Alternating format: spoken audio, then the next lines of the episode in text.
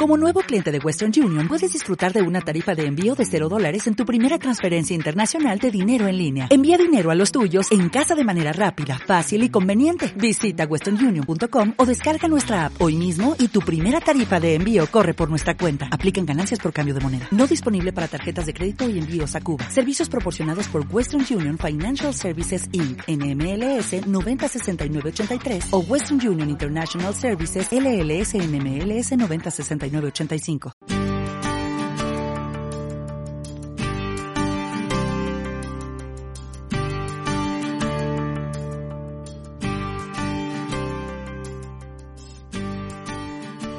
Tomen sus asientos, vayan por una agüita de horchata o sus snacks y vamos a estar platicando ah, un tema el día de hoy. Entonces les pedimos que nos compartan, les pedimos que manden sus preguntas, sus comentarios que ahí por favor nos den sus opiniones.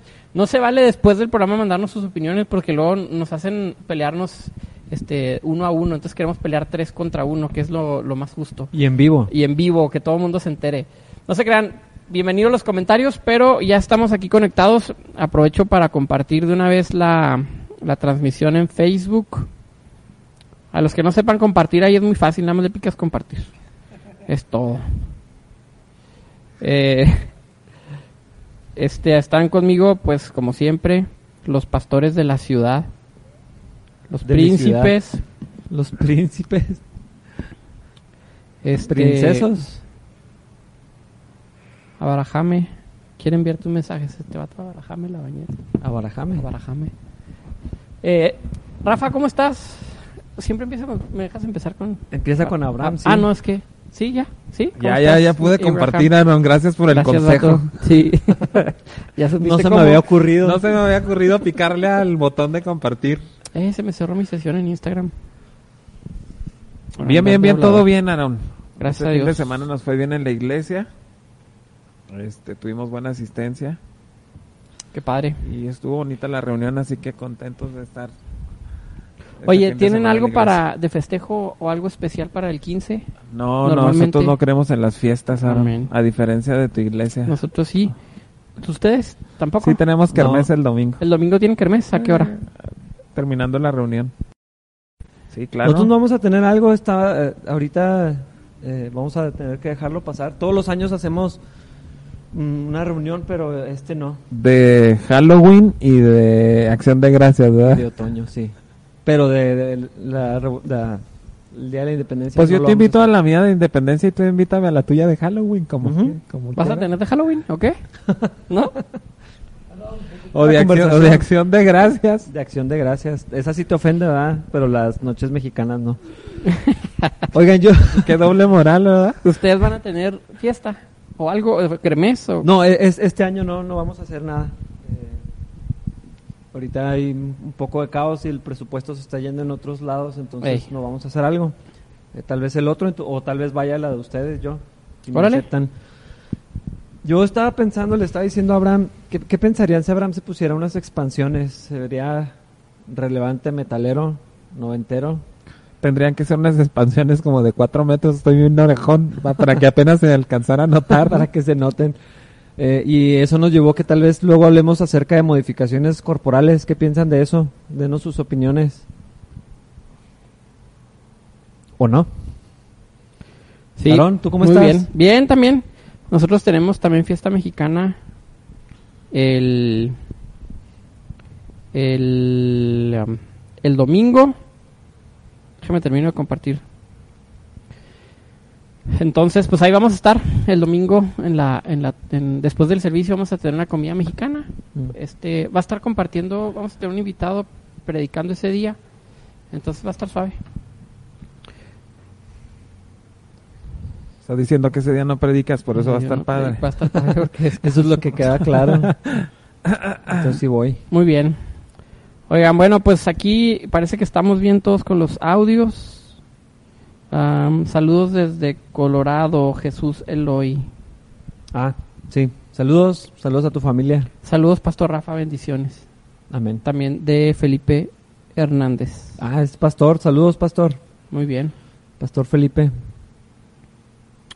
Vamos a hablar acerca de Una noticia que se dio esta, ya tiene un par de semanas posiblemente ahí circulando, de un personaje bastante famoso de los del mundo cristiano evangélico que se llama el famoso Benny Hinn, ¿no? Pero di- dinos su nombre verdadero. Benny Benedictus, pero la otra... Taufik. Taufik. Taufik Benedictus, Hinn. alias Benny Hinn. Ah, ok. Pues sí está más fácil Benny Hinn. Benny Hinn sorprendió un poco o ha hecho mucho ruido esta, estos últimos días con una publicación que, que hizo, bueno, un video que está al parecer enseñando o predicando en una congregación y hace unas declaraciones sobre el tema de la teología de la prosperidad, alejándose él de este movimiento y poniendo como ciertos límites, tratando de expresar que él ya se cansó de esa teología, que de alguna manera hay, da a entender que de alguna forma hay un tipo de arrepentimiento. ex- explica- eh, expresa la frase I'm done with it, que es como que ya me cansé de Ya eso. estuvo, Ajá, sí. ya estuvo bueno. Le dije adiós a la prosperidad. Le dije a Dios. Qué interesante, ¿no? Ajá. Bueno, pues cada quien se toma decisiones drásticas conforme sus convicciones.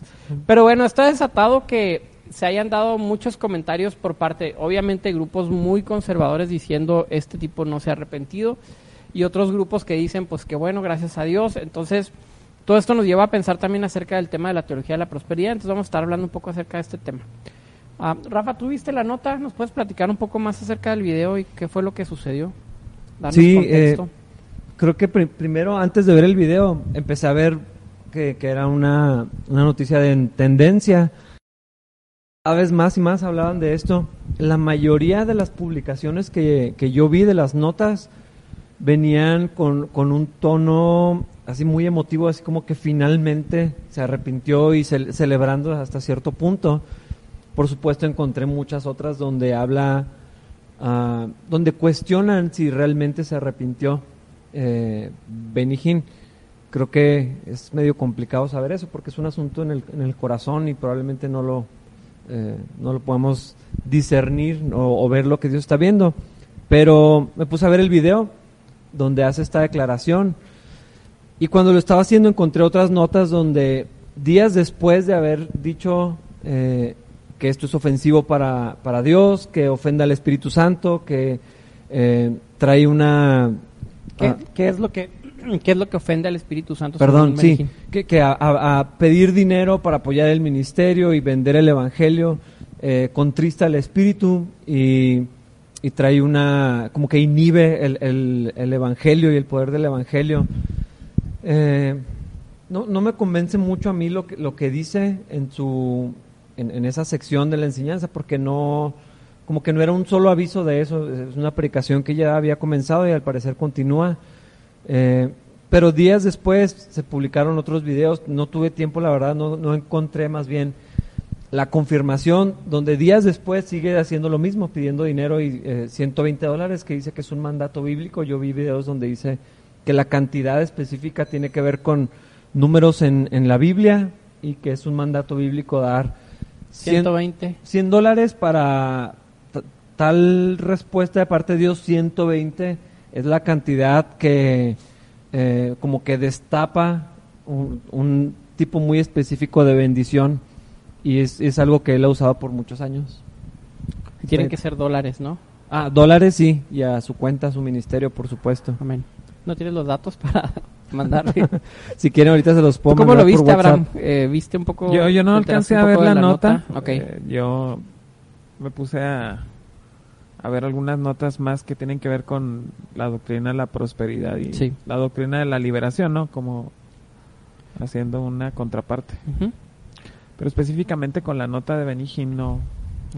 Nada más vi algunas cuestiones que decían, ¿no? Que en una parada de escala, en un vuelo de avión, en un eh, hotel, se gastó cuatro mil dólares en una noche, así, este, fácilmente.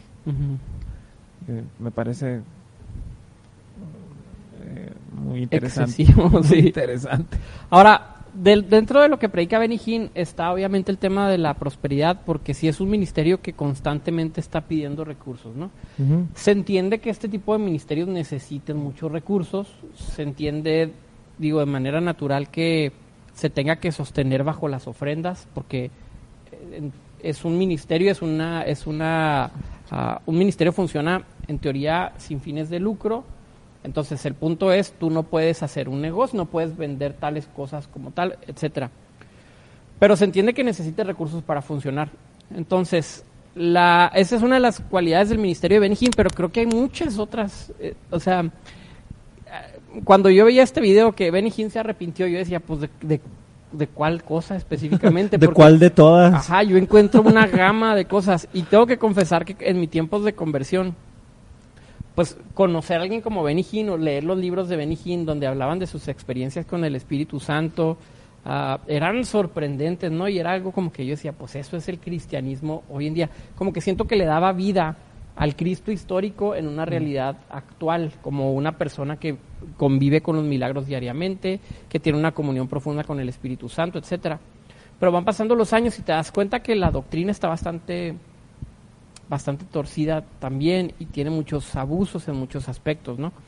Y así era desde un principio, fue modificándose a- a- en el paso del tiempo. Él, O la doctrina, o sea, ¿consideras como una doctrina que tiene errores? sí. ¿Así la enseñaba desde un principio? Sí, a mi punto de vista, sí. No sé si leyeron el libro del Buenos Días Espíritu Santo donde cuenta su testimonio, ¿no? Mm. Es un libro muy famoso. Sí, ¿no? es un libro muy famoso. Muy Yo no lo leí, pero sí es un libro que es de cabecera, ¿no? Sí, Para- sí, eso es de ley. Si tú eres pentecostal, es- Sí. tienes que leer Buenos Días Espíritu Santo. Es un libro pequeño que habla de su conversión, habla de los primeros años de su vida y cómo tiene una experiencia real, sobrenatural con el Espíritu Santo. Y a partir de ahí, milagros, lenguas, bautismo del Espíritu Santo, etcétera, todo esto se empieza a mover. Entonces es muy llamativo para una persona que, para una persona que ha conocido a Cristo de manera eh, eh, reciente, es llamativo porque porque quieres experimentar ese tipo de cosas que por años tú nunca las has experimentado y no sabes de lo que se trata, ¿no? Entonces, encuentro muchas cosas en Benny que me desagradan. El punto sería ver, eh, deberíamos desacreditar ministerios como los de Benny qué tanto pesa la doctrina en un ministerio como Benny Hinn o su llamado es hacia el evangelismo y ah, qué tanto pesa la doctrina al momento de presentar el momento de- del evangelio. De ahí puedes empezar a diseccionar muchas cosas del ministerio de, de Hinn. Me parece a mí que en general en, en la perspectiva de la sociedad, incluso mundial, hay un hartazgo en estas cuestiones, ¿no? La vemos con mucho sarcasmo en las series o caricaturas estadounidenses, ¿no? Donde están constantemente atacando al teleevangelista, ¿no? El teleevangelista que pide dinero, que, que pide dinero eh, en función de los favores que tú vas a obtener del cielo, ya sean milagros, perdón, prosperidad, este, alguna cuestión o un problema moral o familiar que tú tengas, ¿no?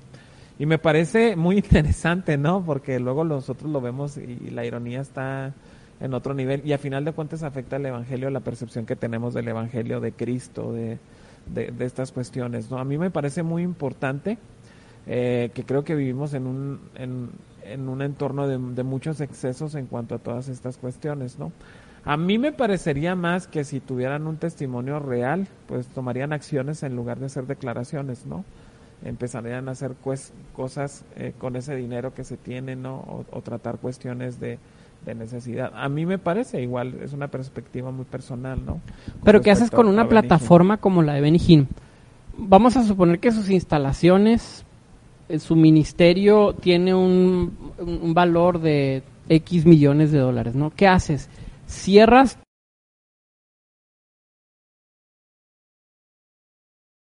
personas, ¿no? Entonces, ¿hasta dónde él tiene que, que tomar la decisión de decir, bueno, esto mm, está mal, esto, esto no funciona, esto sí? Porque todos estamos en ese dilema. Benny Hinn produce programas de televisión, ¿no? Tiene cámaras que valen millones de pesos. La pura cámara, ¿no? Pero nosotros compramos buen equipo para la iglesia también, en la medida de nuestras posibilidades. Y el argumento es, vamos a ser excelentes para Dios, ¿no? Ese es un argumento muy evangélico. La iglesia católica creo que no lucha con eso, por ser una misa, por mantener su liturgia mucho más tradicional, pero la iglesia evangélica siempre está luchando con ese malabar de decir qué tanto es mucho y qué tanto es poco. Sí, ¿dónde está la línea? ¿Dónde está la, dónde Ajá. trazas la línea? Y creo que Benny Hinn se fue a los excesos, un exceso para mí, pero pero es excelente su ministerio, estamos de acuerdo, tiene una gran excelencia, entonces, ¿estaría dispuesto a sacrificar esa excelencia por causa de ser más fiel al Evangelio? Mira, yo, ah, mira, bueno, ya es mi muy punto, es muy particular mi punto de vista y, no quisiera ni siquiera atacar a la figura de Benny Hinn, ¿no? Pero a mí me parece que el mundo está cambiando radicalmente. Incluso los modelos de negocio están cambiando brutalmente. ¿Estamos de acuerdo? Ahora se trata de reducir los gastos. Eh, si, si, vemos en las tiendas de, de, internet están reduciendo gastos de almacén, ¿no? Eh, porque como que se está construyendo en base de, un ahorro, eh, de, de, no gastar en cuestiones. Eh, lo que tú me estás diciendo es una plataforma obviamente muy cara, ¿no? Mm, cara en el sentido en que todas las personas que tiene empleadas, todo lo que se invierte, ¿no?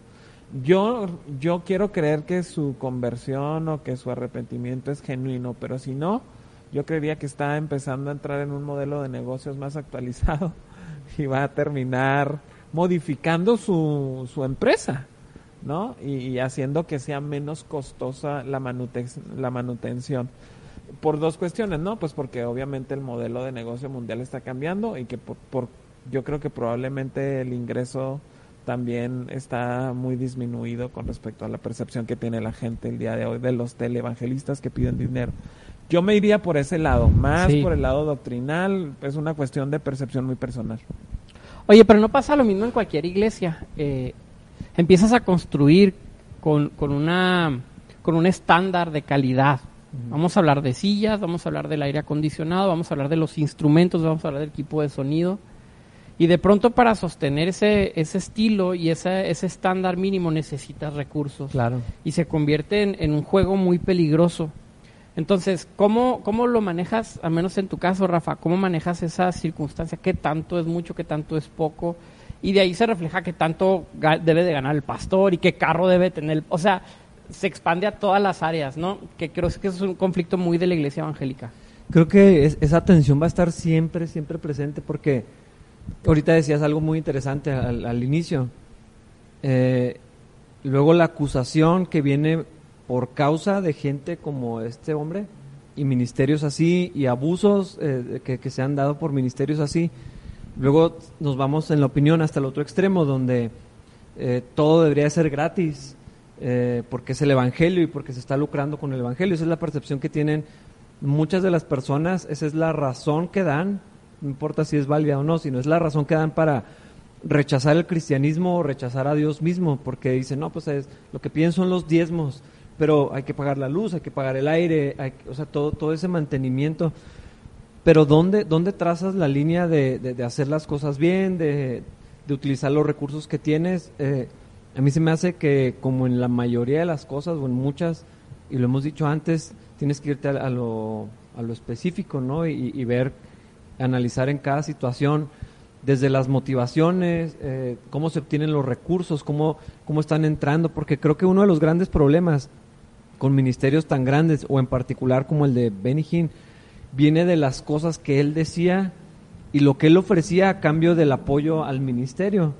Eh, una manipulación asombrosa y uno de, de, los miembros de su equipo más cercano, su sobrino, Costi Hin, él fue el, el primero que rompió el, el silencio con, con, esto para denunciar y decir es que hemos abusado de la gente, o sea, nos, nos hemos estado aprovechando de las personas, eh, exprimiéndoles, dice, por, por avaricia, él, él, él lo dice en, en su persona, y él dice que un ministerio en el, como en el que estaba, es como si mezclaras la familia real con la mafia.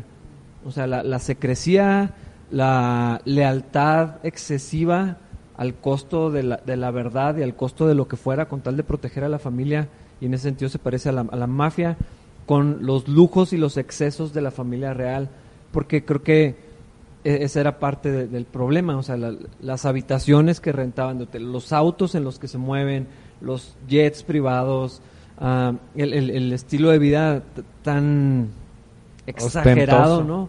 Eh, ostentoso. Eh, creo que hace mucho que había cruzado la, la línea de, de, disfrutar de los recursos que Dios les había dado y sobre todo la manera en que manipulaban a la gente. O sea, quieres esa promoción en tu trabajo, quieres conseguir ese esposo, esa mujer que, que has estado orando, Dios no responde a tu oración, eh, la sanidad, eh, milagros falsos que se, que se dieron eh, de, de personas. Hay videos de, de la misma persona siendo sanada en diferentes campañas y por diferentes evangelistas, ¿no? Como que se rentaba para, para ser la persona el, de la- sanada. el, el- el que siempre sana, el que les tira el brazo Sí. y todo esto. Entonces, eh, es- está muy complejo, pero es claro que ha habido un abuso, que, que sí se ha robado a las personas en un sentido. A mí me parece que la declaración que hizo Benny Hinn, espero que sea genuina en su corazón, eso yo nunca lo voy a saber, pero lo que dice, cómo lo presenta y las acciones que lo acompañan, desde mi perspectiva, no representan un arrepentimiento genuino y completo. Eh, y pienso en un caso bíblico que es el de saqueo, que, que no, no que ese tenga que ser la norma para personas como Hinn, pero eh, nos da un- una línea, un parámetro para, para evaluar tal vez, no lo sé. Es que yo creo que Hinn es una marca y la marca está decayendo, pero no se quieren ir eh, mal, pienso yo, ¿no? Entonces, ahora nos, nos, nos movemos del otro lado porque no va a haber lana y no dejamos de ser espirituales y ser figuras, o sea, seguimos protegiendo la marca, me explico en ese sentido. Hay una, hay una cuestión, no la Catedral de Cristal, ¿no? Que acaba, bueno, relativamente poco tiempo, ¿no? Que se vendió a la Iglesia Católica por una cuestión de finanzas. Eh, ahorita eh, tratabas el tema de la, de la manutención o el mantenimiento. Eh, Catedral de Cristal se vende porque no tenían el recurso para el mantenimiento de las instalaciones. Incluso no sé cómo estaría el trato, pero ni siquiera Dante Gebel logró Sostenerla. ¿no? Sostenerla. O quién sabe si por la salida de Dante Gebel sería que se vino abajo. Eh, podría ser, o. Dante Gebel no quiso enfrentar esa responsabilidad, ¿no? Tal vez. Podrían haberse um, eh, muchas, hacerse muchas especulaciones.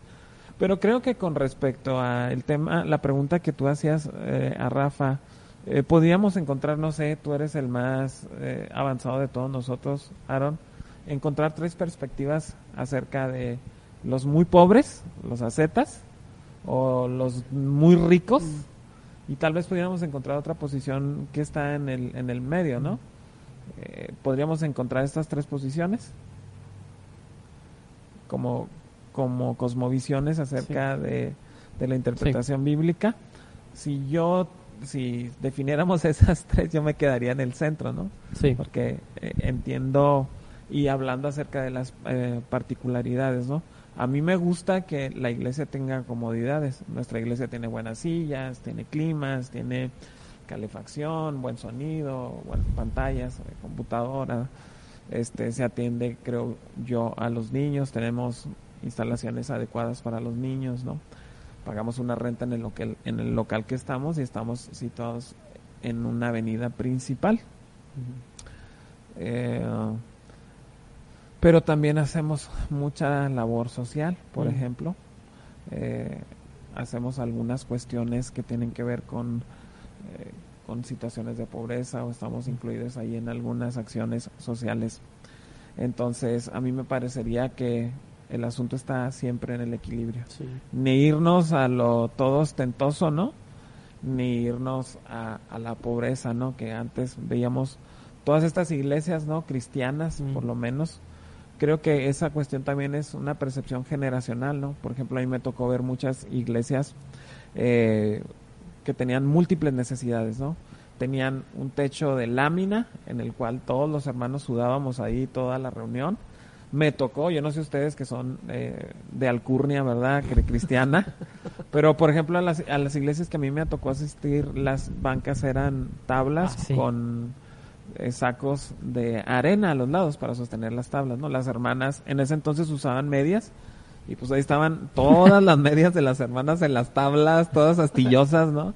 De, eh, entonces, me parece a mí que nosotros, por lo menos generaciones más jóvenes, intentamos Sí. hacer una modificación en base a la percepción que nosotros tuvimos, pero también estamos yéndonos a otro extremo, ¿no? Y entiendo esta, estas particularidades. Lo que yo entiendo que es el problema el día de hoy, ¿no? Es que creemos que ser muy ricos es ser muy espiritual. O ser muy pobre es ser muy espiritual. No sé si han visto una escena, una imagen, creo que es un video también de una iglesia como en África, donde se ve que los hermanos están en, en un lugar con muchas carencias, ¿no? Y, y siempre la nota, y tú no vas a la iglesia aunque tengas todas las... eh, eh, es esa cuestión de decir, la pobreza es espiritualidad, o la riqueza es Se espiritualidad. glorifica la pobreza. La pobreza y la riqueza, ajá, ¿no? sí. Porque si no eres rico, estás pecando, estás haciendo algo mal. Creo yo que es un, es un problema y de nuevo nos vamos a los extremos. O muy rico, mucha prosperidad, o mucha necesidad y eres tremendamente espiritual. No sé si se tenga que resolver también, añadiría el tema del contexto donde te desenvuelves. Hace algunos años, ya, ya son bastantes, unos muchachos misioneros de la congregación donde yo estaba, hicimos un viaje misionero, se fueron a África. Y en África, la persona rica del pueblo era quien tenía muchas chivas. ¿No? Y era el hombre respetado y era el y era una referencia de riqueza dentro del contexto. Pues ese fue el primer encuentro que yo me di que no todos los ricos son igual de ricos, ¿verdad? No todos los ricos son- se parecen, pueden haber distinciones. Hace un par de años me tocó ir a, a California a una congregación y mientras andaba ahí por la playa me cayó la misma, la misma revelación, pero a la inversa. Acá los ricos tienen capital impresionante y una persona rica tal vez de mi contexto sería un pobre allá o una clase media. Entonces empezar a medirlo eh, en- claro, en, un, rico, términos... un rico cuando tiene problemas es cuando no se puede comprar un yate, ¿no? Sí, sí, sí, ese sería un verdadero rico, ¿no? Sí, un, ver- un verdadero. Digo, nosotros cuando no tenemos dinero no podemos que Pues, te va a recoger los, gasolina te va a recoger lo los sea. niños el DIF, ¿no? O para nosotros que, que tenemos un carro podemos ser ricos para una gran cantidad de gente, ¿no? De hecho estamos, si tenemos carros, si tenemos casas, estamos en un porcentaje bastante alto con respecto al promedio mundial. Pero lo que voy con todo esto es que no puedes ponerle números al- a la situación, sino que tienes que revisarlo bajo ciertos contextos y, sopesarlo. Y creo que en el mismo sentido las iglesias tienen que hacer eh, la misma situación. Estoy en un contexto, estoy llamado hacia algún lugar y tengo que presentar el evangelio dentro de un contexto. El problema que yo veo es que todos quieren llegar a los ricos. O sea, el sueño del cristiano es que haya gente rica en mi congregación, ¿no? Para no sufrirla.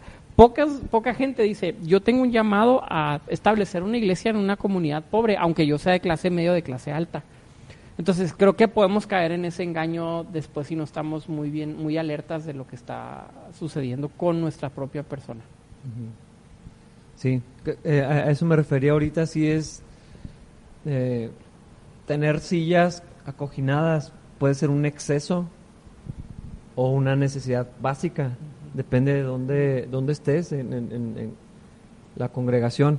Entonces es difícil medir dónde, dónde se cruzan los límites y probablemente eh, desde nuestra perspectiva se vuelve excesivo eh, muy rápido, o podría ser, ¿no? O sea, que, vemos que algo ya es un exceso muy rápido cuando si vas a una iglesia en- en los Estados Unidos, en ciertas ciudades, las iglesias más sencillas de, gente de clase media tienen instalaciones, equipo, presupuestos con los que nosotros soñamos algún día poder tener.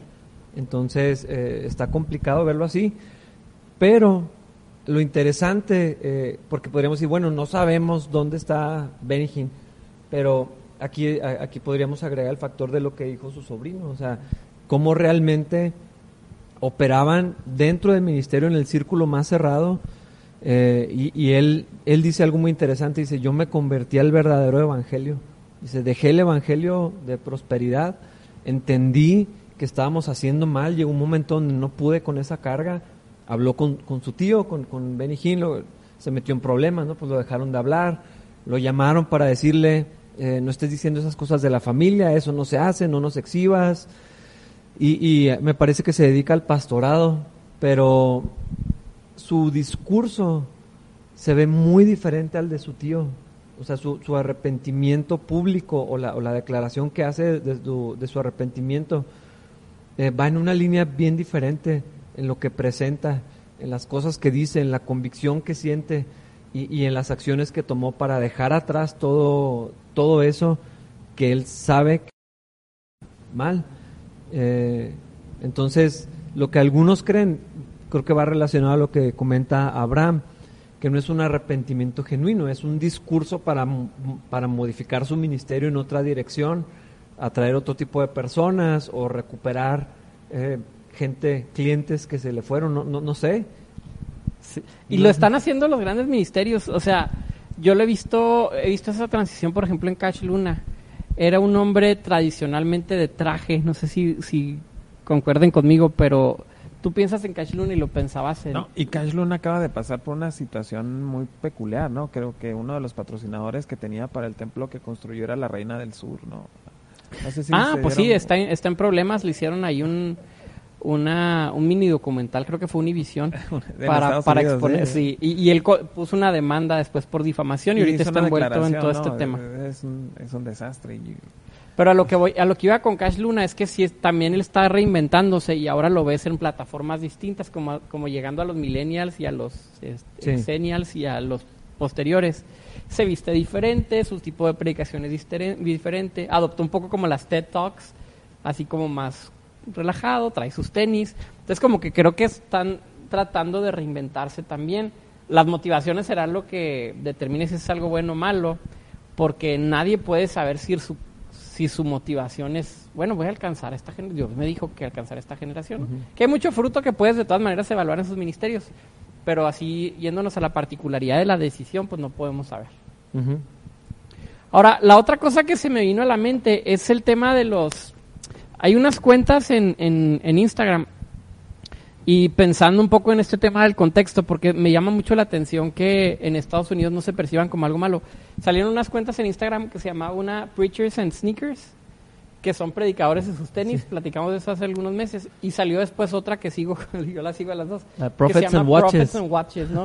Profetas y sus relojes y nos habla de cuánto cuestan sus relojes, cuánto cuestan los tenis de los predicadores que están de moda, que son relevantes en Estados Unidos en este momento.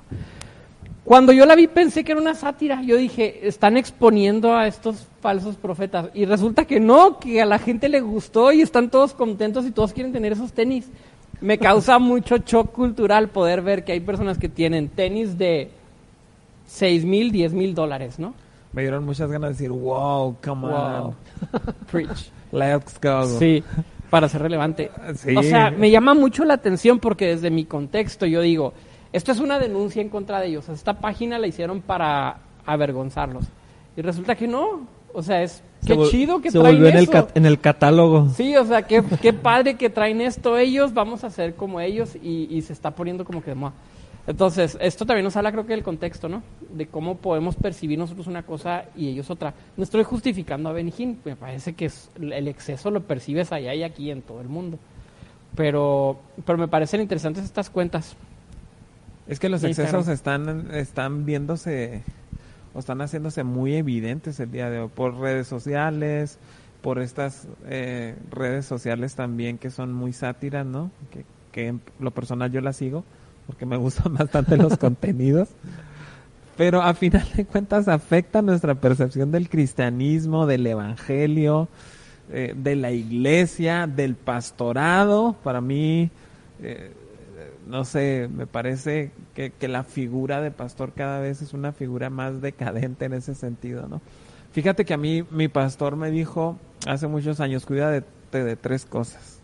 La fama, la lana y la dama. Ese es un dichito de acuerdo. Que, me parece totalmente congruente en el día de hoy, ¿no? La fama eres relevante, la lana obviamente caes en excesos de estas doctrinas, ¿no? Y la dama, ¿cuántas cuestiones no hemos visto ahora? Y la, la, Biblia advierte que va a haber personas que sean motivadas por esto, ¿no? Por dinero, por poder, por lo que puedas obtener y que predican el Evangelio por esto. Es no tienes que no tienes que escarbarle mucho para encontrarlos, o sea, los vas a encontrar inmediatamente. Y creo yo que la mayoría de las personas en el pueblo de Cristo tienen la capacidad de discernir este vato lo está haciendo por esto, o sea, hay una mala intención detrás de él, lo está haciendo para enriquecimiento, para obtener poder, para lucirse. Y, se, creo que eso fue uno de mis shocks cuando entré al pastorado porque yo estaba yo en una escuela donde te inflan para entrar al pastorado. Es decir, eres el hombre de Dios, eres el llamado, Y entonces el pastorado y Dios te dice, pues no, vato, o sea, vienes a, a trabajar y A a, servir. chambear y a cambiar sillas y a barrer y a trapear y a servir, ¿no? Y eres el último de todos. Entonces, te das cuenta que quien no entiende realmente el ministerio empieza a tomar ventaja del ministerio. Empiezas a dejar de servir a la gente con un corazón genuino y empiezas a sacarle a la gente lo que puedas sacarle. Y eso es peligroso. Sí. Claro, y es que es una cuestión de control, ¿eh? volvemos a lo mismo. Y yo creo que esta cuestión la tendríamos que tener muy clara los cristianos, porque si es, si hay algo de lo que hoy se nos acusa es el control que queremos ejercer sobre las personas, ¿no? Puede ser un, control de, de establecer normas y reglas de comportamiento que tienes que hacer, que no necesariamente se fundamentan en las enseñanzas bíblicas, ¿no? Pero otra cuestión creo que hoy se hace es esta cuestión de poder, ¿no? Si, si tú no siembras, vas, vas a vivir en maldición, vas a seguir siendo pobre, tienes una mente eh, de esclavo, todas estas cuestiones, ¿no? Entonces, creo que a veces nosotros sugestionamos tanto a la gente que la gente termina tomando decisiones, eh, malas decisiones, ¿no? O no huyendo de esos excesos, ¿no? Eh, por una cuestión de miedo, de temor, o simple y sencillamente por no querer pensar, ¿no? Y dejarle la responsabilidad de pensar a alguien más. Eh, te digo porque tú dices, no, es que es muy fácil ver, es muy evidente el problema que está en, en la iglesia, pero muchas veces no es tan evidente para ciertas personas. O Al menos no desde dentro, ¿no? O sea, para, de personas. de, de- de fuera o eh, fuera del contexto es Y tiene que ver también con esta figura de él es el hombre de Dios, el que, el, el, el que, el que es la voz de Dios en la tierra, ¿no? Que me parece a mí también muy peligroso en todos los sentidos. Pero es que creo que a veces no es tan descarado. Creo, o sea, creo que hay toda una escala de grises antes de llegar a ese punto. Y habrá gente que entra a esto, al ministerio, con toda la intención de sacar ventaja. Pero a mí se me hace que hay muchísima gente, porque tú escuchas, y empezó bien. Tenía un corazón, era muy humilde, ¿no? servía a las personas y, en qué momento se convirtió en el monstruo que es hoy. Y, hay muchos peligros en el, en el medio eh, an- antes de llegar a ese punto. Ahorita que nosotros estamos en, en una transición de como, como iglesia, he pensado mucho en eso porque es, o sea, es histórico don- donde al, al echarte un compromiso como iglesia, al, querer dar un brinco, al querer buscar un crecimiento eh, o, lo que sea, ahí es donde vienen temores, incertidumbres, este, no hay lana para pagar, la gente se está yendo, ya está muy lejos y ya no vienen, y, ya tienes eh, el compromiso encima de cumplir con el proyecto, de, de- de terminar de construir o lo, lo que sea. Eh, y creo que muchos es donde pierden el, el camino, ¿no? O sea, pues tienes que hacer algo para salir adelante. Entonces creo, no, no estoy defendiendo, simplemente creo que ya en, en- en ciertas personas o circunstancias muy particulares el camino no, no estaba planeado así, no, no, no esperaban sacar ventaja, ni aprovecharse de las ovejas, ni enseñorearse de ellas, ni hablar tanto de dinero hasta que se vuelve... La circunstancia te va envolviendo, Sí. ¿no? En una dinámica. Hay que, yo he conocido iglesias donde piden ofrenda cuatro veces. Yo digo, ¿de dónde saca dinero la gente de la, después de la segunda o la tercera? O, la, o sea, pero es que la dinámica de la iglesia te obliga a hacer así porque si no, no tienes para pagar. O sea, o porque el sueldo del pastor o porque lo que sea, pero la recomendación más obvia sería pues mantén tus costos controlados. O sea, de tal manera que, que no te desvíes hacia ese camino y puedas tener todo en orden como debe ser. Yo siempre estoy haciéndome una pregunta, ¿no? Esta, esta cuestión de decir, el fin justifica los medios. Para mí el fin no justifica los medios. Es decir, tenemos una meta, es cierto, ¿no? el crecimiento o el establecimiento del reino de los cielos en la tierra a través de la iglesia. Ese es nuestro fin. Pero nuestros medios a veces no son los correctos y el fin no justifica los medios. Entonces, en medio de ese proceso, porque es una carrera eh, larga, ¿no? En donde te vas convirtiendo efectivamente en un monstruo, ¿no?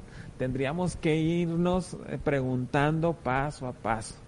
¿El fin justifica los medios o el fin no justifica los medios, ¿no? Sí. Que creo que por lo menos para mí es una variable que está en la ecuación y me mantiene, creo que me mantiene el día de hoy por lo menos un tanto controlado, equilibrado. Equilibrado. Y la otra parte, bueno, quiero ir a los comentarios, pero antes de entrar, la otra parte sería tener contrapesos en tu iglesia, ¿no? Tener líderes, tener ancianos, tener alguien que te ponga un alto cuando empiezas a deschavetarte como pastor. Estar bajo autoridad. Estar bajo eso autoridad. es importante. Dentro de la iglesia y, y, y también fuera de la iglesia, Fuera de la porque a veces se puede convertir en una isla. Ya hemos hablado sobre esto. O una mafia, como, Una mafia. como mencionabas. Sí. Oigan, quiero leer los comentarios. Eh, saludos a mi querido Aarón. Saludos, Luis. Eh, saludos, Pastor. Qué chido tema, la neta, para madurar en Cristo. Saludos, Luis. Saludos al Chamo. Saludos, Pastor Rafa. Felipe Hernández, ya lo leí, ¿verdad? Samantha Saludos. Austen. Dios les bendiga, hermanos. Saludos, Samantha. Javier Meneses, bendiciones, pastores. Bendiciones, Pastor Abraham Lucero. Saludos, Ah, sí. Rafa. El pastor Meneses es el único que me saluda a mí. eh. Mira, pues, gracias a Dios. Muchos saludos a ustedes. Veo que son tremendamente taquilleros. Eh, saludos, Rafa Ate, Ate Hirochi. Saludos, Hirochi, sí, cómo no. Bar, Barelitz, Hiro. Saludos desde Colorado, ya lo mencionamos ahorita, Jesús Eloy. Saludos, amigos pechochos. Adriana Estavillo. ¿De quién es amiga Adriana Estavillo? Que pone amigos pechochos. No sé. Es, pas- es la pastora. Ah, la esposa del pastor Lalo. Sí. Ah, muchos saludos a la pastora. Bueno, perdón, Rafa, no es pastora. Saludos, hermana. Un abrazo fuerte. Eh, siguiéndolos desde, desde Cancún, saludos a mi amigo Abraham, Víctor Eloy Ponce. Ah, Pati Gómez, saludos, Dalton. sabemos que Dios conoce las intenciones del corazón, así es, cada uno rendirá cuenta, sabemos que estamos en los últimos tiempos. Demos a Dios de todo lo que nos da, vivimos lo que predicamos y seamos congruentes en nuestra manera de vivir. Cristo nos dio ejemplo. Filipenses 2, así es, de acuerdo, like, le doy mi like a la hermana. Ever Baez, creo que al comparar un ministerio actual con el de Jesús y sus doce discípulos encontraremos muchos contrastes. Yo no veo que Jesús estuvo haciendo mega iglesias, mega ministerios de evangelismo, etcétera. Él envió a doce discípulos sin bolsa ni alforja, después a setenta. Lo que más le interesó que mostraran compasión, vivieran por fe y predicaran el evangelio sin luces, humo o cosas por el estilo, solo lo necesario para vivir. Les comparto este texto que encontré en el primer siglo ah, respecto a ofrendar a los predicadores del Evangelio. Creo que es bueno para comparar el cristianismo de nuestra época del Nuevo Testamentario. Se me hace que está citando la Didaque. Tratado llamado la enseñanza de los doce apóstoles que se escribió el año 100. Eh, había profetas visitando las iglesias. Se advierte que si un profeta quiere quedarse en el mismo lugar más de tres días sin trabajar, es un falso profeta. Y si habla en el espíritu para pedir dinero o comida, es un falso profeta. El obrero merece su paga, pero el servicio del Señor crucificado no puede buscar lujo. Estoy de acuerdo con todo lo que mencionas. Y este argumento yo lo utilicé en la plática de apóstoles y profetas. Para el año sí había, Ah, había sí. profetas todavía, ¿no? Cesacionismo. Bye. Javier Meneses, no anhelamos... Aarón destroza el cesacionismo. En- ¿eh? en dos segundos. Finalmente destrozan la, ideo- la ideología del hubo alguien, cesacionismo. sí. La ideología del cesacionismo ideología en de- dos segundos. Sí, así de fácil. Fíjate, nadie había pensado en eso, Aaron, gracias. Absolutamente. Pues los cesacionistas. No sé por qué sigue esa cesacionistas conver- no. no sé por, leído, no sé por qué esa conversación Los sigue todavía. no, vato. Gracias por resolver este conflicto de tantos años, Aaron. ¿Sabes por qué? Porque los cesacionistas no lo habían leído como En dos personas que segundos. conozco, conozco que no sabían de ese texto. no anhelamos Nunca- ser pobres, dice texto. Javier Meneses. Claro que no, pero tampoco anhelamos torcer la escritura para ser ricos. Este tema ha matado la doctrina, el evangelio y la credibilidad de la iglesia. Por lo general lo siguen personas con características de avaricia y que sienten que sin dinero no son nada. El balance, dominio propio y no caer en extremos en ambas áreas nos hará mucho bien. Oye, es que mira, Uy, qué bueno él estuvo acaba ese de decir comentario. algo muy interesante, Qué ¿no? buenos comentarios, la verdad. Sal- saludos, pastor. No, este, ¿estás de acuerdo que el carac- que el- la iglesia tiene el carácter del pastor? sí, Totalmente Claro, de sí, acuerdo. una Even- persona, even- eventualmente sí. pero aún la gente que se establece en una iglesia es porque tiene una identificación de algún tipo con el pastor o Claro, con la sí. gente que está ahí. Y, y, y muchos de los casos es de manera inconsciente, ¿no? Oye, porque a mí Entonces el, el- el pastor dice, es que sí es cierto, un pastor que Claro, tiene claro. una, una perspectiva de dinero, se Claro, a gente de acuerdo. Por, por- De por eso, por eso los requisitos son tan específicos en el carácter, porque de, de eso se desprenden muchas otras cosas y es muy claro no enseñorearse de las ovejas, eh, no, no, ¿cómo dice? Des- deseosos de ganancias deshonestas. porque eso va a permear en la iglesia. Eventualmente va, va a impactar y va a traer ese tipo de personas o va a generar esa cultura y esa personalidad en, en los congregantes. Claro, e- e- eso es fundamental, la cultura, ¿no? Y vemos estos entornos de una cultura que tiene que ver con muchos excesos o con ciertas peculiaridades, ¿no? Del evangelio, doctrinas y, y cualquier cuestión que puedas meter en cuanto a la cultura. ¿Ibas a decir, Álvaro? Sí, me, me recordó este tema de cómo atraes gente y cómo, cómo los falsos predicadores pues atraen personas que no están necesariamente convencidas del evangelio puro. Deuteronomio capítulo 13, Dios les habla de que cuando lleguen a la tierra prometida va a haber falsos profetas. Pero dice, dice Deuteronomio capítulo 13, si se levanta en medio de ti un profeta, un soñador de sueños y te anuncia una señal, un prodigio, y la señal del prodigio se cumple, acerca del cual él te ha hablado diciendo, vamos en pos de otros dioses a los cuales no has conocido, sirvámosles, no darás oído a las palabras de ese profeta o de este soñador de sueños, porque el Señor tu Dios te está probando para ver si amas al Señor tu Dios con todo tu corazón y con toda tu alma. Come Boom. O sea, Come on. ya dije. Dios puso en la iglesia iglesias con falsos profetas para probar a su pueblo. No, está, está muy, muy, Está muy fuerte, Está vato. muy bueno. Y eso ah, Y lo dice soñadores de sueños específicamente, ¿no? De Sí. esta ilusión del Dios te va a Sí. prosperar, te va a dar Sí, un carro, sí. una casa, te, te va a cambiar tu esposa de 50 por 2 de 25, o sea, todas estas cuestiones del, del- de los profetas, ¿no? Que, que, que luego vienen a, a darte de, de parte de Dios. sí. Pero y vi- viene también en el Nuevo Testamento esta advertencia de, de- de que, que Pablo le dice a Timoteo, dice, van a amontonar gente que les diga lo que quieren escuchar. conforme a sus propias concupiscencias, Eso está conforme a lo que sientes adentro, O sea, lo que ya con lo que anhelas, con lo que deseas, ah, va a haber una enseñanza para eso. Y, y por eso siempre van a traer personas, porque es, es, es bien atractivo, es... Eh, ay, no me acuerdo con quién hablamos de esto, pero es que se vuelve una cultura de, de iglesia donde te quieres identificar con eso, con el tipo de gente que va, con el estilo de vida.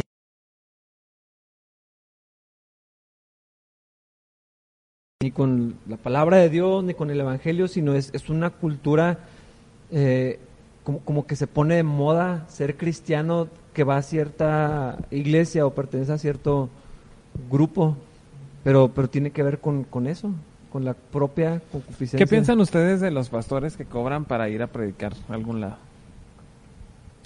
Mira, en, en mis inicios en el ministerio, eh, predicaba más fuera que ahora. No sé por qué ahora ya nadie me invita, yo creo que porque ya me conocen. Sí. Porque pero cobras. porque cobro. en ese entonces yo tenía mi sueldo por una congregación donde yo estaba pasto- de copastor trabajando para la congregación, tenía un sueldo fijo mensual. Me invitaban a predicar a otras partes.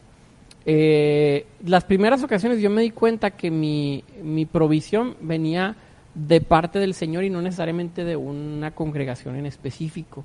Yo me he dado cuenta que si el Señor me provee por los medios necesarios y que Él quiera para mi sostenimiento, no tengo por qué estar pidiendo más.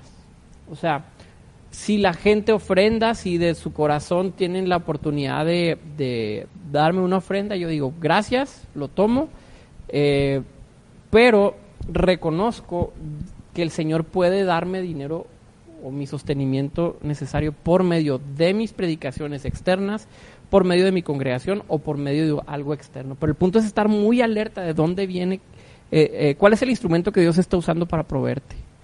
Entonces, yo sé de predicadores en el instituto bíblico donde yo estaba, es un instituto bíblico en Estados Unidos, Nombres. llevan, nombres. llevan eh, predicadores cada, cada verano, es el campamento de, de jóvenes. Yo supe de un predicador que cobraba 20 mil dólares por ir a predicar. Y es uno de estos relevantes de quien estuvimos hablando antes de la transmisión. Yo digo, ¿tienen necesidad de 20 mil dólares más? O sea, de verdad, entonces se pone el pretexto, no, pues es que para que los hermanos se esfuercen, para que hagan un evento de calidad. yo he y Que valoren, No, pues, sí, para que valoren. todo tipo de A Jesús pretextos. Arián lo metieron en una bronca esa, ¿no? Y no te acuerdas que hablaba de acerca del valor real y el valor intrínseco, ¿no? De estas cuestiones. No, se sigue con la... No, con- no, no, eso, eso era todo realmente. es- se me hace ridículo y excesivo y eh, no, lo, no lo comprendo. E- Es, es, una, es avaricia, me parece. Predi- co- cobrar 20 mil dólares por una predicación. Sí. Ahora, ¿estás de acuerdo que Por lo menos les viaje, enseñó. ¿no? O sea, Bueno, es que ese era más sus viáticos. además, O sea, viáticos, O sea, hospedaje y tu- por predicar en tu Es Pero- un tipo bastante famoso. Y los enseñó Y- a mover montes o algo. No, tampoco. ¿No? Jala mucha gente. Entonces también dicen, bueno, pues con la ofrenda se levantan. Pues a lo mejor y sí, vato. Pero, pero es, es, me parece que ya es un ambiente tan viciado que, que ya estás revolviendo un montón de cosas malas ahí, ¿no? Entonces tú no pondrías una cuota. No sé, si el. Señor no me estuviera proveyendo por otros medios, tal vez lo haría. Esa- ese sería un- mi punto, ¿no? Ahorita está, mi, mi, mi sostenimiento está firme por parte del Señor por muchos medios y no tengo necesidad de poner una cuota. No sé si sería el caso eh, si cambiara mi situación. ¿Qué piensas del esquema de Ponzi? El que te quiero meter. El que me quieres No Piramidal, funciona para la iglesia, piramidal. ¿Qué más? Leemos. ¿ustedes, ¿ustedes creen que se arrepintió Benijín? ¿Creen que fue, creen que fue remordimiento? Bueno, tú, tú Abraham, tú dices que, digo que no. nomás cambió su esquema de Yo digo negocio. que cambió su esquema de ¿Tú, tú negocio qué piensas, está, Aaron? ¿Crees que se arrepintió de remordimiento o no es nada? No sé. eh, me parece que, que genuinamente hay un arrepentimiento dentro de su propio marco teórico. O sea, dentro de su propia estructura teológica. Creo que para que hubiera un, arrepentimiento más profundo tendría que dejar su propia interpretación bíblica, acoger una nueva y entonces desde una, desde una interpretación más sana realizar un nuevo arrepentimiento. Lo menciono porque uno de los comentarios de él fue que él sigue creyendo que Dios prospera. Digo, bueno, bíblicamente tal vez sí, pero eso me habla de que sus esquemas de interpretación bíblica no cambiaron. Entonces creo que dentro de ese esquema sigue pensando que él está genuinamente arrepentido, pero creo que tiene que ir más allá y cambiar su sistema de interpretación. Bueno, yo también creo que el, que el evangelio es prosperidad. Sí, Y habría que definir qué es prosperidad. Claro. ¿no? También. ¿Qué, qué determinamos nosotros como Claro. prosperidad? Pero en general yo, yo creo que, que el evangelio prospera. Imagina, por ejemplo, alguien que tiene una cuestión de vicios, ¿no? Deja los vicios a causa de que Dios cambió su corazón, era irresponsable en su trabajo, gasta una buena suma de dinero en, en esa, en esa cuestión. El evangelio viene a prosperar la familia de esa persona, ¿no? Que está alrededor. Eh, Juan lo dice en la tercera carta, ¿no? Le, le está escribiendo a Gallo, espero que tú te salgan bien todos tus negocios que estás haciendo, ¿no? Como prospera tu alma.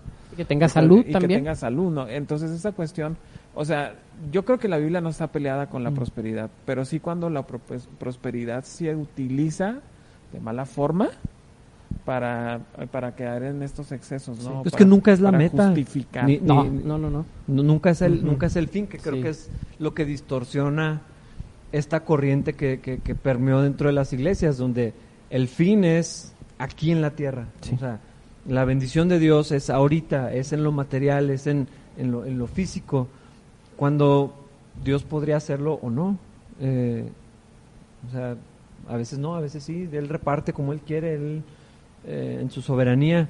Entonces creo que tampoco deberíamos de lo que mencionamos ahorita glorificar la pobreza santificar eh, la escasez o la, o la, o la sencillez eh, tampoco es la meta en, en ningún sentido. A mí está este argumento de porque en, una de las entrevistas que le hacen al sobrino de Benny la, la señorita que está conduciendo el programa le dice pero su líder era pobre así como hablando de Jesús eh, no sé, o sea, tampoco es, tampoco puede ser así. Porque, O- eh, o porque la doctrina de prosperidad no dice que la túnica del Señor Jesucristo era de una costura y era muy lujosa, ¿no? Que era de cierto material, que entró eh, montando en el pollino, ¿no? Que Como era los reyes. Cero kilómetros. cero kilómetros, o sea, era, era un Mercedes nuevo de- de- del año, ¿no? O sea, no podías, no podía ser un Suro cero kilómetros. Tenía No, que, tiene que ser un BMW. O Bentley. Un, ¿no? un Bentley Audi- como ah, los de Bentley Benny Hinn. Sí, sí, se caen, se caen en explicaciones verdaderamente ridículas cuando tratas de, de compararlo con eso, ¿no? Ahora, eh, vemos también que en el desarrollo de la iglesia se fue dando un esquema distinto. El libro de los Hechos nos presenta, ahorita mencionaban, Jesús no hizo un ministerio muy grande, bueno, pero Pedro sí, o sea, predica y hay tres mil convertidos. Y le- inmediatamente tiene que organizarse la iglesia, tienen que nombrar diáconos inmediatamente. Lo mismo pasa en las iglesias a las cuales les No, escribe Pablo. y la gente da, eh, vende sus posesiones. posesiones y las ponen a los pies de ¿Te los imaginas apóstoles. todo- todo- toda la prosperidad Claro. que tenía, no? Sí. La iglesia impresionante. Sí. Entonces también hay que llevarlo a ese contexto, ¿no? Creo que lo que nos advierte la Biblia es el amor al dinero, ¿no? Es- es- ese es Sí. el problema. Y, es constante la advertencia desde la, desde la ley, siempre es cuídate de no olvidarte. Cuando entres, Claro. tomes posesión, que Dios te bendiga, que, Sí. que coseches lo que no sembraste, que estés en esta tierra de abundancia. No se te olvide. Sí, que no se te olvide quién te da todo esto. Sí. Y vemos personajes muy prósperos en lo, en lo financiero, así como vemos otros en dificultades, en escasez, en muerte, en pobreza. Eh, Vemos a un Pablo, ¿no? A un Pablo este, que de repente dice que, que es un pasaje que hemos eh, sacado de contexto todo el tiempo. Todo Filipenses lo puedo en 4:3. Cristo que me aguanta un paro, ¿no? que me tira esquina. Que, que es efectivamente, está hablando de dinero, Pablo. Ajá. Está- a veces tengo, a veces no tengo. Cuando no tengo me pongo a fabricar tiendas de campaña. Y está de hablando ahí- de contentamiento. y de ahí es saco lo que, lana, eso es ¿no? lo que puedo en Cristo que me pero, pero fortalece. igual Pablo dice, o sea, si no tengo lana, le meto al jale. Sí. Está- ¿Estamos Le- de acuerdo? Dice, O sea- he sido enseñado en todo, ¿no? En abundancia, en, en- en- en escasez. Y aún Pablo decía, voy a ir a ustedes y no les voy a, voy, voy a trabajar para no serles una carga. Para no hacerles carga. Para- o sea, la actitud de Pablo era esa, primero el evangelio y el dinero queda en un término muy lejano, eh, que no pueda estorbar, que no pueda ser piedra de tropiezo, que, Sí. que- o sea, tiene una actitud muy diferente. Sí, la advertencia es no amar el dinero, no hacer acepción de personas Mm. y los que tienen, que sean generosos, Sí. que, que lo usen Claro. correctamente. eh, siempre es un, un medio y Dios reparte como quiere. Algunos tienen más que otros y eh, tampoco deberíamos de poner culpa en la gente que Dios ha prosperado financieramente o iglesias o ministerios. Pues qué bueno, ojalá y... Que re- pero dice Pablo también en eh, Romanos 12 que repartan con liberalidad, o sea, Sí. sé generoso, ¿no? Dios el que a los corintios les explica, Dios es el que da ah, semilla y el que da pan, ¿no? Hay, hay un, Sí. un alimento para ti, hay una semilla que tienes que también sembrar, que tienes que dar, pero y luego dice, y Dios es poderoso para hacer que abunden ustedes este don a fin de que sean generosos, ¿no? Y que esto produzca alabanza para Dios. Entonces, ah, bueno, no sería mucho, supongo que ustedes lo hacen en su congregación, pero que todas las iglesias enseñaran claramente lo que la Biblia dice sobre el tema del dinero bajo, bajo este balance. Pero creo que o nos alejamos de la enseñanza bíblica del dinero o abusamos de la enseñanza bíblica del dinero, ¿no? Oigan, hay un comentario, hay un comentario más. Yo nada más quiero decir que mi Sí. versión del pasaje que les acabo de leer es Reina Valedora. Reina valedora. Se oye como el, ¿cómo se llamaba el de, el Víctor? Todavía se llama. Se llama el Víctor. No se ha muerto. No se ha muerto. Este dice, el poder es peligrosísimo, puede transformar el corazón del ser humano. Así es. Jesús Eloy dice, ¿sabrán ellos que están condenados al lago de fuego y azufre? No sé, espero que no esté hablando de nosotros. Dice, se- está citando segunda de Pedro De 2.21. ustedes será. Porque mejor les hubiera sido no haber conocido el camino de la justicia, que después de haberlo conocido, volverse atrás del santo mandamiento que les fue dado. Ok, buenos comentarios, qué padre, y gracias por a todos por comentar.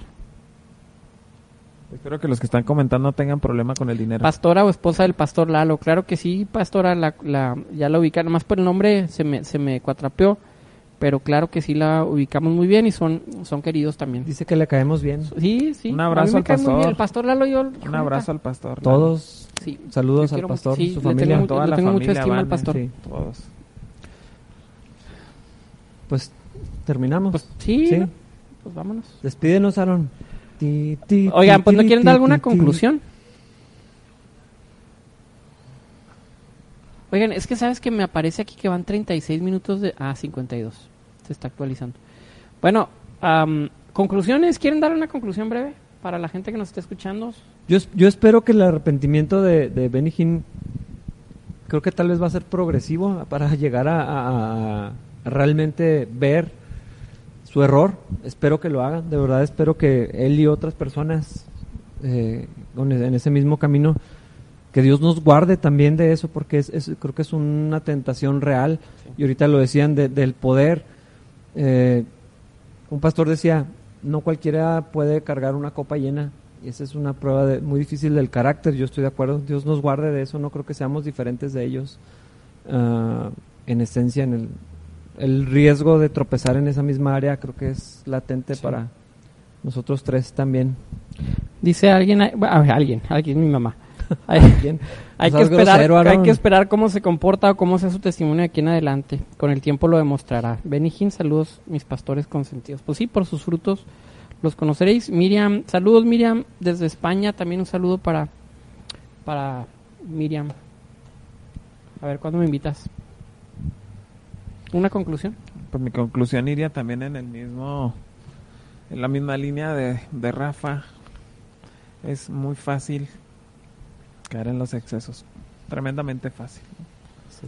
Eh, en la iglesia hay muchas cuestiones que son peligrosas, como figura pastoral, como, eh, como un líder que tiene influencia, como una persona eh, a la cual la gente respeta, ¿no?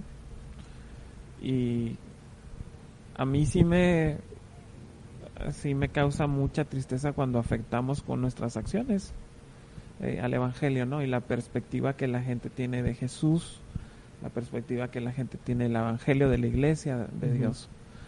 Y ahorita mi amigo Dalton que anda en Cancún eh, hablaba acerca de las consecuencias, si lo vemos desde esa perspectiva, ¿no? Y las consecuencias, pues obviamente siempre son mayores a los que tienen mayor responsabilidad, ¿no? Y específicamente a los líderes de la iglesia, también la iglesia, de, la, la Biblia determina eh, de decirle, oye, pues te- eres responsable, ten mucho cuidado porque al final del día eh, se te exigirá más de acuerdo a lo que se te dio, ¿no? Sí. Y en ese sentido yo pues también le pido mucha ayuda a Dios de no caer en los excesos, de perderme, de, de hacer cuestiones que después tengan consecuencias que vayan a ser mi culpa. Entonces, pues nada más si conocen a alguien o si nosotros vemos a alguien, pues Dios tenga misericordia de todos nosotros, porque nadie estamos exentos de caer en esta cuestión. Y pues Dios nos ayude a todos y que esperemos que la gente sea tan madura que cuando hay una cuestión como esta, ¿no? Porque también se corre el riesgo de que Benny Hinn, que fue una figura muy importante dentro del pentecostalismo, ¿no? Afecte de manera que la gente se vea afectada por su fe, ¿no? Y ya no quiera seguir al Terminen tropezando, sí. Sí, que termine siendo. Que me parece las, de las cosas más peligrosas. Pero pues Dios tenga cuidado Sí. de todos nosotros. Sí.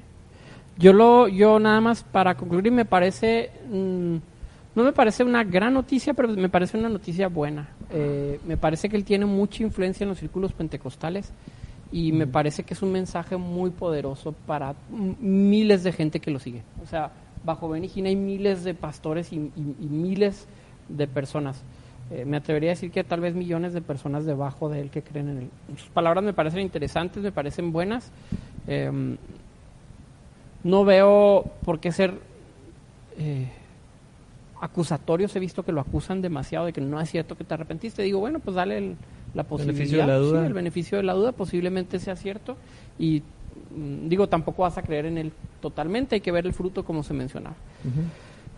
Si estás en una congregación, ora por tus pastores para que no caigan en la misma tentación, porque la tentación es real, el poder corrompe, el dinero corrompe, una iglesia que empieza a crecer, que empieza a producir, es muy tentadora.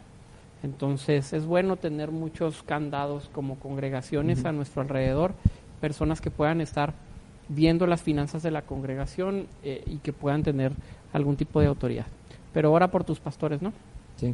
Bueno, nos despedimos entonces y nos despedimos con la, frase de Abraham que realiza Nunca cada cambie, vale martes. mil. Besos, bye. Gracias, adiós. Bye. Oigan, síganos en las redes y pregúntenos cosas para que haya movimiento.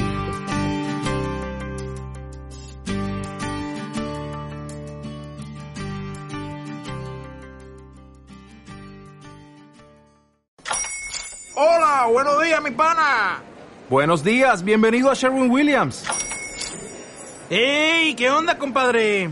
¿Qué onda? Ya tengo lista la pintura que ordenaste en el ProPlus app. Con más de 6.000 representantes en nuestras tiendas listos para atenderte en tu idioma y beneficios para contratistas que encontrarás en aliadopro.com. En Sherwin Williams somos el aliado del PRO.